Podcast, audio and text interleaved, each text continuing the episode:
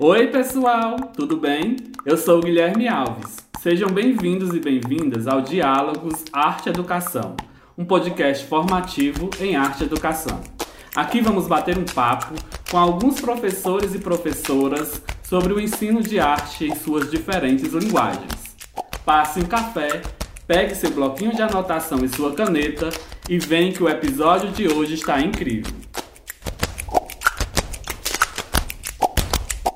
Essa ação é uma realização da Companhia Artes Cínicas de Teatro e tem o apoio da Prefeitura Municipal de Itauá e dos governos estadual e federal através da Lei Aldir Blanc, inciso 3.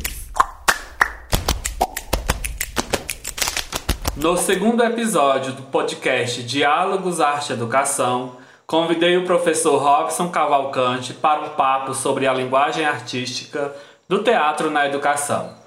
Olá, Robson. Olá, Guilherme. Inicialmente quero agradecer o convite da Companhia Artes Cênicas e Teatro é, para essa conversa, esse papo sobre teatro e arte e educação. Nós que agradecemos por ter aceito. Bom, o, o teatro é uma arte ancestral, né? Ela está com a gente, com os seres humanos, há muito tempo. Robson é escritor, diretor, ator, arte educador, produtor cultural e professor de História da Rede Estadual de Ensino do Ceará. Após um bom papo sobre a abordagem triangular de Ana May Barbosa, hoje vamos conversar sobre a linguagem artística do teatro e também suas implicações no ambiente escolar. Então, para início de conversa, como podemos definir e entender a linguagem artística do teatro, Robson? É, desde a pré-história que a gente utiliza-se do teatro ou utiliza-se do corpo para contar histórias, para transmitir informações. Né? O teatro, como nós conhecemos hoje, o teatro clássico, ele remonta aos gregos, né, à antiguidade clássica. Ele se desenvolve ali entre os gregos e os romanos. Desde então há uma evolução histórica no mundo ocidental, com suas especificidades, muitas delas chegaram até nós.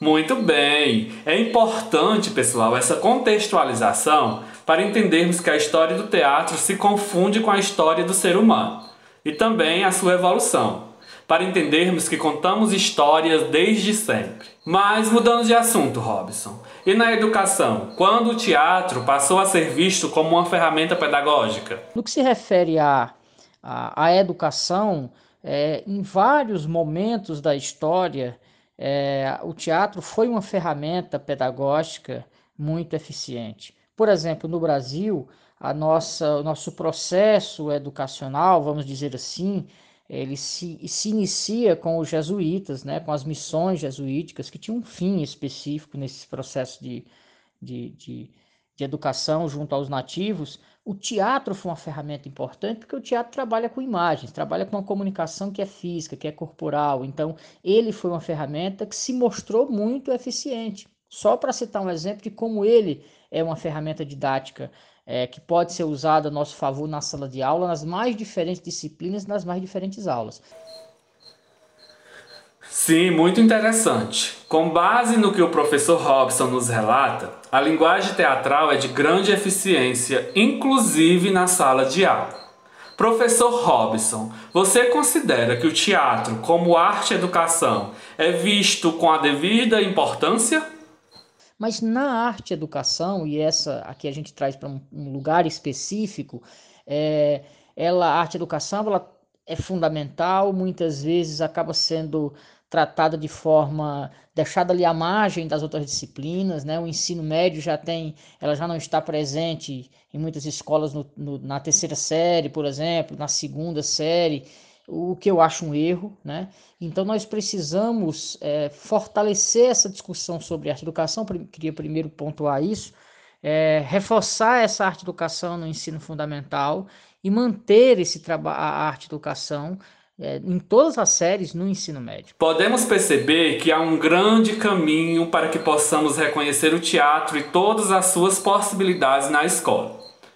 Robson, você poderia pontuar para a gente como o teatro auxiliaria, ajudaria mesmo no ambiente escolar, para que fique claro para nossos ouvintes? Mas eu costumo apontar três elementos básicos, né? É, se eu pudesse apontar, é, que mostram essa necessidade do teatro. Primeiro, ele trabalha a comunicação, que é algo fundamental, né? Quem tem boca vai a Roma, quem aprende a se comunicar bem vai longe. E essa comunicação ela é desenvolvida, ela é trabalhada pelo teatro, porque é uma comunicação que se dá pela voz, que se dá pelo corpo, que se dá pelo olhar, né? Então, primeiro ponto, comunicação. Segundo, o teatro na escola tende a trabalhar o sentido de comunidade é uma arte que necessariamente precisa do outro. Mesmo quando estamos falando de um monólogo, esse monólogo foi construído com a participação coletiva. Então, o teatro é uma arte coletiva por natureza que se constrói a partir da cooperação com o outro. Então, esse sentido de comunidade que muitas vezes tem se perdido, ele é fundamental, sabe, Guilherme? Porque ele vai é, é, mostrar que nós somos animais política, políticos por natureza, aqui para citar Aristóteles, que é um dos grandes estruturadores do teatro ocidental, é, porque o homem, é, o que faz ele como espécie sobrepor às demais, é, é, a sua capacidade de comunicação e de cooperação. Né? Então, esse sentido de comunidade é muito aguçado nos jogos teatrais, nos processos experimentais de construção de espetáculo que são propiciados dentro da arte educação. É, e outro ponto é a afetividade, né? O aprender a abraçar, aprender a olhar o outro no olho, é, é estimular o, é, a alteridade, né? essa capacidade de se colocar no lugar do outro, né? Porque para construir personas, para construir personagens, eu preciso desse exercício, da capacidade de, de receber, de recepcionar o outro em mim, né? Então, comunicação, afetividade e sentido de comunidade são três ganhos muito importantes que o teatro na escola pode dar aos nossos alunos. Né? Então, essa é a importância de se trabalhar o teatro na escola, de se trabalhar o teatro como uma das principais ferramentas da arte educação. Então, caro colegas de profissão, que aula, hein? O teatro vai além em sua capacidade expressiva. O ensino de arte, e aqui particularmente o teatro, não pode ser visto como a aula da brincadeira, se é que me entendem, por apresentar todas as possibilidades já destacadas. Mas Robson, apesar dos limites que não podem ser simplesmente ignorados, é possível o trabalho com teatro na escola? Sim, Guilherme, não só é possível, como eu diria que é necessário. Eu, como eh, anteriormente, né, na resposta anterior, eu dizia sobre a, a eficácia dela como uma ferramenta didático-pedagógica. Então, é possível, Existem várias possibilidades, inclusive literatura sobre isso. Por exemplo, nas bibliotecas públicas, nas três escolas em que eu passei, eu identifiquei na biblioteca é, a presença dos jogos teatrais do Augusto Boal, por exemplo. É um, um referencial é, importante, é um material importante na mão do professor para trabalhar o teatro. Né? Ele é uma coletânea de jogos teatrais, de técnicas teatrais pensadas para esse ambiente, só para citar um exemplo. Certo? Então tem literatura sobre isso. Hoje o YouTube está cheio também aí de, de informações sobre isso. É, na cidade, já falando especificamente aqui para Tauá ou para a região dos Iamuns, nós temos a Escola Livre de Teatro dos Iamuns, né, a ELT, que pode ser uma parceira também nesse processo. Que maravilha, professor.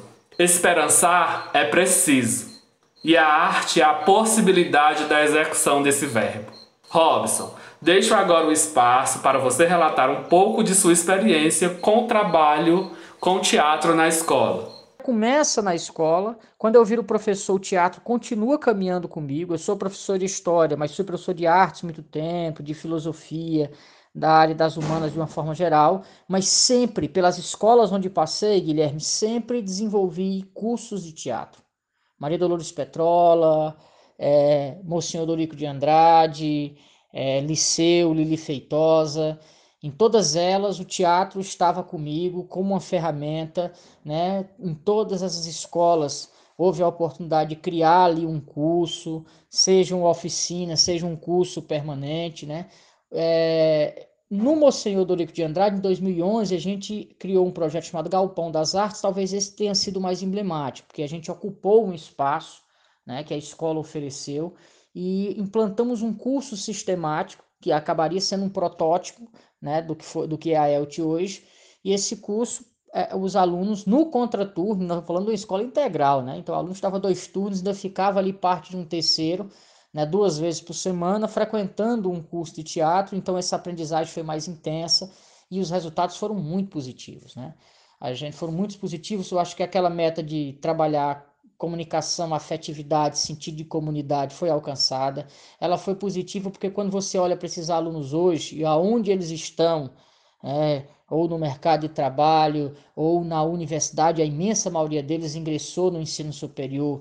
É, você vê, você nota né, a presença do teatro, do que foi absorvido enquanto formação teatral, no desenvolvimento deles, aliás, isso dito por muitos deles. Né? Então, a gente poderia apontar diversos benefícios, né?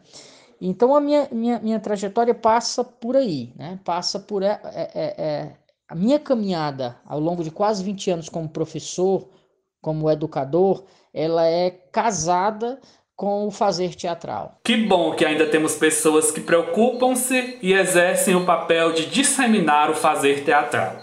Conheça a sua história, hein? E inclusive foi com você que iniciei nesta profissão. Robson, e para quem quer trabalhar a linguagem teatral na escola, o que fazer? Guilherme, as dicas que eu daria, cara, é, eu acho que estudar um pouco sobre isso, dar uma lida, se informar. Inicialmente, isso, né? E esse processo de informação passa pela literatura dessa área, e eu até já citei, né? Por exemplo, que as bibliotecas todas pelas escolas onde eu passei, eu identifiquei, por exemplo, a presença do Boal, né, que é talvez uma grande referência nesse processo, ele a sua, ele, o seu teatro do oprimido, né, que é toda uma, uma, uma, pedagogia que ele desenvolve, né, que dialoga muito com a pedagogia do oprimido do Paulo Freire, né, tem esse, é, é, esse viés educacional muito forte, ele está presente em todas as escolas, eu acho que podia começar por aí, conhecendo o trabalho do Boal, e a partir daí buscando na literatura quem escreveu sobre o teatro na escola. Hoje a internet está aí para nos auxiliar.